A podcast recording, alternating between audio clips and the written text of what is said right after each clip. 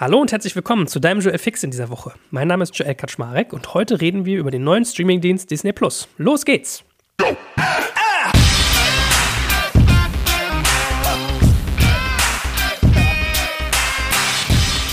So, ich dachte mir, wir sprechen mal über Disney Plus. Das ist ja gestern in Deutschland gestartet und wer sich dafür interessiert, gerade in Zeiten von Corona ein bisschen Ablenkung zu finden und generell Filme, Serien und Co. mag, für den ist das vielleicht interessant. Deswegen dachte ich, sprechen wir mal ein bisschen drüber. Wir werden also darüber reden, was für Inhalte finde ich da, wie ist die App aufgebaut, ist die gut zu benutzen und wie ist das Ganze insgesamt zu bewerten. Lohnt sich das? Grundsache, es funktioniert so ähnlich wie Netflix, Amazon Prime, Sky und Co.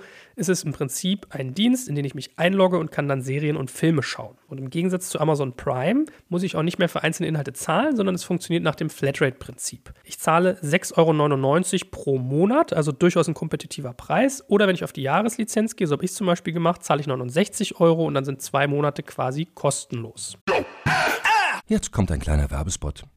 Aufgepasst! Wusstest du, dass HR-Teams heutzutage mit mehr Aufgaben denn je konfrontiert sind? In der aktuellen Studie HR Trends, die Zukunft der Personalarbeit 2024 von Sage, wurden HR-Teams aus sieben verschiedenen Ländern und über 20 Branchen befragt, um top aktuelle Insights in der Entwicklung des Personalwesens zu geben. Sage entwickelt HR-Tools und Software für dein Unternehmen, um Lohnabrechnungen, Personalmanagement, Buchhaltung und mehr zu vereinfachen. So, und die Studie von Sage zeigt unter anderem, dass ganze 91% der HR-Teams angeben, dass ihre Arbeit Arbeitsbelastung im letzten Jahr zugenommen hat, aber gleichzeitig glauben 79 Prozent der Befragten, dass Automatisierung ihre Prozesse zukünftig verbessern und Zeit sparen kann. Ebenfalls spielt auch KI eine große Rolle. Derzeit nutzen etwa ein Drittel bereits Chatbots wie ChatGPT in ihren Prozessen und circa drei Viertel der PersonalleiterInnen sind sich bereits sicher, dass KI die Arbeitsweise im HR revolutionieren wird. Du merkst, die Studie ist vollgepackt mit Statistiken, überraschenden Erkenntnissen und Tipps für HR-Führungskräfte, die vorankommen wollen und zeigt eine Momentaufnahme der sich stetig wandelnden Rolle von HR heute. Am besten schaust du dir die Studie HR-Trends, die Zukunft der Personalarbeit 2024 selbst an. Unter digitalkompakt.de slash Sage, S-A-G-E, kannst du sie dir komplett kostenlos herunterladen. Und wie immer findest du alle Infos auch auf unserer Sponsorenseite unter digitalkompakt.de slash Sponsoren. Werbung Ende.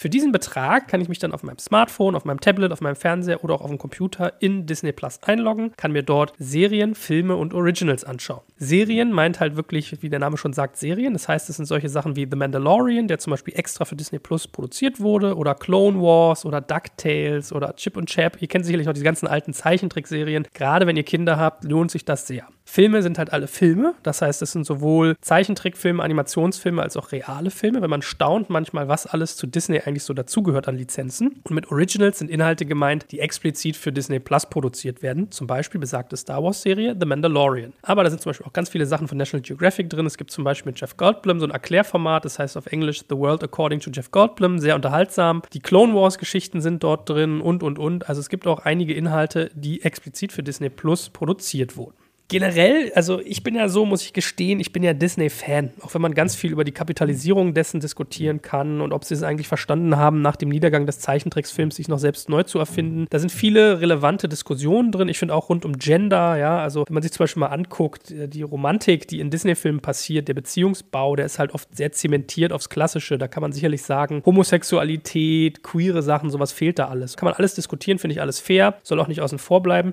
Nevertheless geht es euch vielleicht auch so, ich habe so eine gewisse Romantik, die ich mit Disney verbinde. Und jetzt gar nicht mal nur Romantik im Sinne von Liebesgeschichten, sondern einfach, ich bin damit groß geworden. Ja? Zeichentrickfilme, die ich da finde. Das war so mein größtes Happening eigentlich, das Ding aufzumachen und zu gucken und zu sehen, ah, wow, cool, da gibt es die ganzen alten Sachen, die ich geguckt habe. Also weiß ich nicht, Kapp und Kappa, Taran und der Zauberkessel. Das sind ja richtig so nischige Sachen, die man gar nicht mehr kennt, wenn man in der Zeit wahrscheinlich nicht groß geworden ist. Und das ist schon irgendwie ziemlich toll. Deswegen, also vorneweg geschickt, ich bin irgendwie Disney-Fan, da vielleicht ein bisschen biased in der Hinsicht, möchte aber trotzdem ein breites Bild geben, für wie gut ich diesen Streaming-Service halte. Grundsätzlich Grundsätzlich, was findet ihr dort für Inhalte? Wie gesagt, von dem Typen her sortiert nach Originals, Filmen und Serien und von den Lizenzen her, von den Franchises, wie man ja so neudeutsch sagt, hat Disney eine relativ breite Palette. Da habt ihr einmal die Disney-Filme per se, das heißt die ganzen Zeichentrickfilme, Animationsfilme, aber auch die realen Filme, also sowas wie Liebling, ich habe die Kinder geschrumpft, das ist auch von Disney produziert, da staubt man manchmal, man weiß, finde ich, gar nicht immer, wo alles Disney hintersteckt. Dann sind die ganzen Inhalte von Pixar da drin, also sowas wie Toy Story zum Beispiel oder Coco, die Unglaublichen, findet findet Nemo, Monster AG, all solche Dinge, die gehören zum Pixar-Universum. Dann natürlich Marvel, das hat Disney ja aufgekauft. Das heißt, hier findet ihr solche Sachen wie Black Panther, Avengers, X-Men, Wolverine, Thor, Shield, also ganz viel Inhalte rund um Superhelden aus der Comicwelt von Marvel. Dann selbstverständlich Star Wars, also die ganzen Star Wars-Filme, die Serien, sowas wie Clone Wars oder auch die Lego Star Wars-Inhalte. Das findet ihr alles im Bereich Star Wars. Und last but not least, auch National Geographic steuert Inhalte zu Disney Plus bei. Also da habt ihr ganz viele Dokumentationen, die wirklich sehr, sehr bildgewaltig teilweise sind und wo man auch manchmal staunt, was für Inhalte da drin sind. Also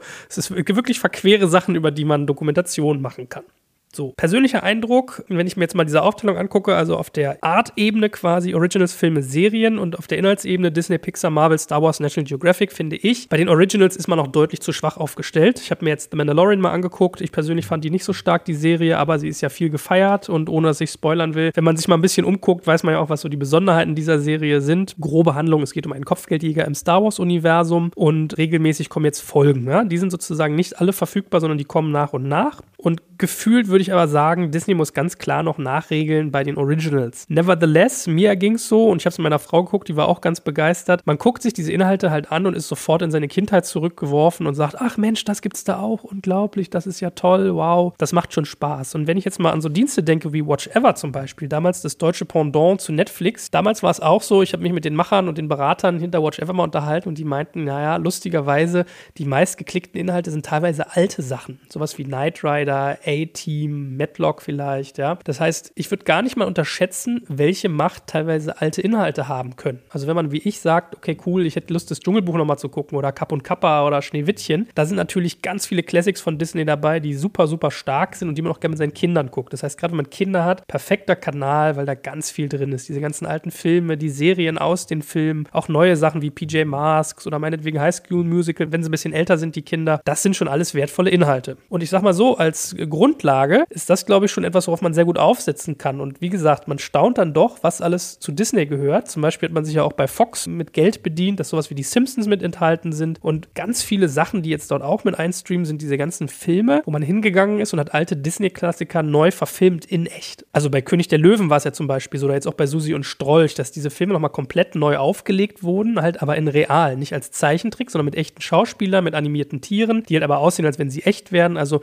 mit Computer Computergrafiken dort sehr viel in die echte Welt gehoben. Das heißt, meine Vermutung, Disney wird sich relativ lange damit retten können, dass man über mehrere Monate quasi mit diesen Inhalten arbeitet. Also die Kino-Blockbuster plus die alten Klassiker plus sowas wie Mandalorian. Und dann muss man aber, glaube ich, sukzessive nachliefern, damit man die Leute bei der Stange hält. Weil der Preis ist gut, das Angebot ist kompetitiv, finde ich, weil man halt sehr, sehr starke Lizenzen und Franchises hat. Aber auf lange Sicht muss bei den Originals was kommen. Ich meine, es wird natürlich spannend zu beobachten in Zeiten von Corona, ob man in der Lage ist, die Originals nachzuproduzieren. Das könnte noch so ein Genickbrecher werden. Zeichentrick ist vielleicht ein anderes Thema, aber Filme drehen ist ja gerade doch durchaus schwierig. Da muss man jetzt mal gespannt sein, ob Disney das hinkriegt, das nachzuproduzieren grundsätzlich, man sagt ja Disney auch so ein bisschen nach, dass man es irgendwie nicht verstanden hat, diesen ganzen Niedergang des Zeichentrickfilms gut abzufangen. Ja? Als dann so die Animationsfilme aufkamen, als das Thema insgesamt vielleicht auch mal ins Wanken geriet, weil die ganzen Hollywood-Produktionen nochmal computerorientierter wurden, nochmal krasser, weil Serien zugenommen haben. Da gibt es ja durchaus Kritiker, die Disney vorwerfen, dass man das nicht richtig hat abfangen können. Die Reaktion dessen war ja, und die ist ja wirtschaftlich wirklich hochgradig erfolgreich, aber man kann sich auf der Content-Ebene sicherlich drüber streiten, dass man eigentlich drei Dinge getan hat. Einerseits hat man fleißig dazu gekauft, sowas wie Marvel, sowas wie Star Wars oder jetzt auch bei Fox. Dann ist man hingegangen, hat halt diese Neuauflagen gestartet, also dass man echte Filme von alten Klassikern aufgesetzt hat. Oder man arbeitet sehr stark mit Fortsetzungen und Ablegern. Das heißt, die Kritik, die immer so ein Stück weit laut wird, ist ja, dass Disney es nicht so richtig versteht, neue tolle Sachen zu erfinden, sondern eigentlich altes immer nur verwurstet und sich auch nicht an mutige Stoffe wagt, dass man zum Beispiel sagt, okay, wir machen jetzt mal ein Märchen, wo irgendwie zwei Männer ein Liebespaar bilden. Finde ich auch berechtigt, stimmt auch. Nichtsdestotrotz nichtsdestotrotz, das Bouquet an Inhalten, was man sich dort zusammengekauft hat, ist ja wirklich, wirklich toll. Das heißt, 90 Prozent kommen zwar irgendwo aus der Konserve, wenn man so will, aber es ist eine tolle Konserve, finde ich. Auch mal ein, zwei Sätze zur App an sich, also zur Bedienung der Lösung. Ich habe es auf dem Smart TV jetzt mir mal angeguckt, aber auch Desktop funktioniert es ähnlich, muss man sagen. Das ist absolut, finde ich, dem derzeitigen Standard gerecht werdend. Also es funktioniert sehr schnell. Im Gegensatz zu Amazon und Netflix hatte ich noch keinerlei Ladezeiten. Das heißt, die Performance des Dienstes erscheint mir sehr, sehr gut. Das Design ist auch sehr schön. Also es ist sehr gut aufgebaut, sehr gut sortiert. Man findet schnell Sachen. Es macht einfach Spaß zu benutzen. Man entdeckt immer mehr Dinge. Also ich habe auf Anhieb so 20, 30 Filme gefunden, die ich sofort Lust gehabt hätte zu gucken wirken und wie sie auch miteinander äh, sozusagen verbunden sind, ist interessant gemacht. Das heißt, wenn ich auf einen Film gehe, kriege ich auch mal andere ähnliche angezeigt. Nicht so viele, das finde ich manchmal schade. Es könnten mehr sein. Wenn ich dann nur sechs Inhalte angezeigt kriege zu einem Film, würde ich mir manchmal doch noch ein paar mehr wünschen. Aber das kann ja noch kommen. Und interessant auch, es gibt auch mehr Inhalte zu den Filmen teilweise. Das heißt, bei den Zeichentrickfilmen zum Beispiel hat man dann so Konzeptzeichnungen, die man sich angucken kann. Und sowas finde ich einen sehr, sehr netten Gedanken, dass man sowas mit einbaut. Auch rein von den Plattformen, die angeboten sind, Smartphone, Tablet und Co., finde ich, ist man mit allem gut dabei. Ich habe den Eindruck, es ist eine extrem performante, extrem modern, gut gemachte App. Also da muss man sich für nichts schämen, steht nicht zurück gegenüber dem Markt, finde ich. Eine Sache, die mir persönlich fehlt, sind Trailer.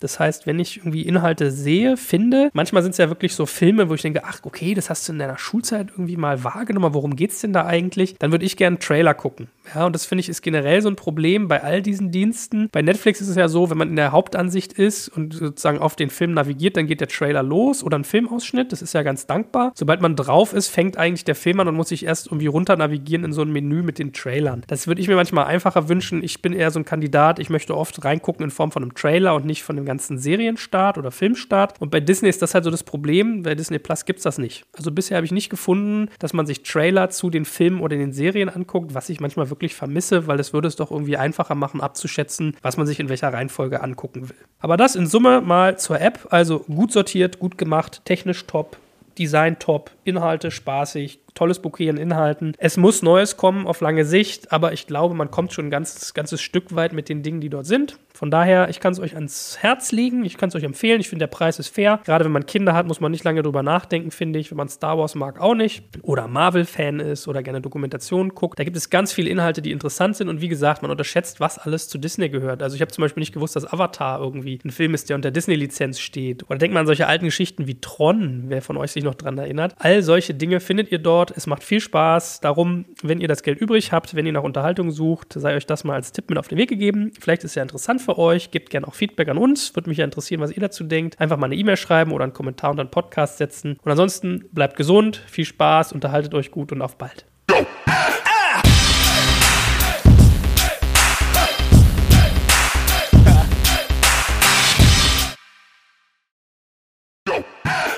Jetzt kommt ein kleiner Werbespot.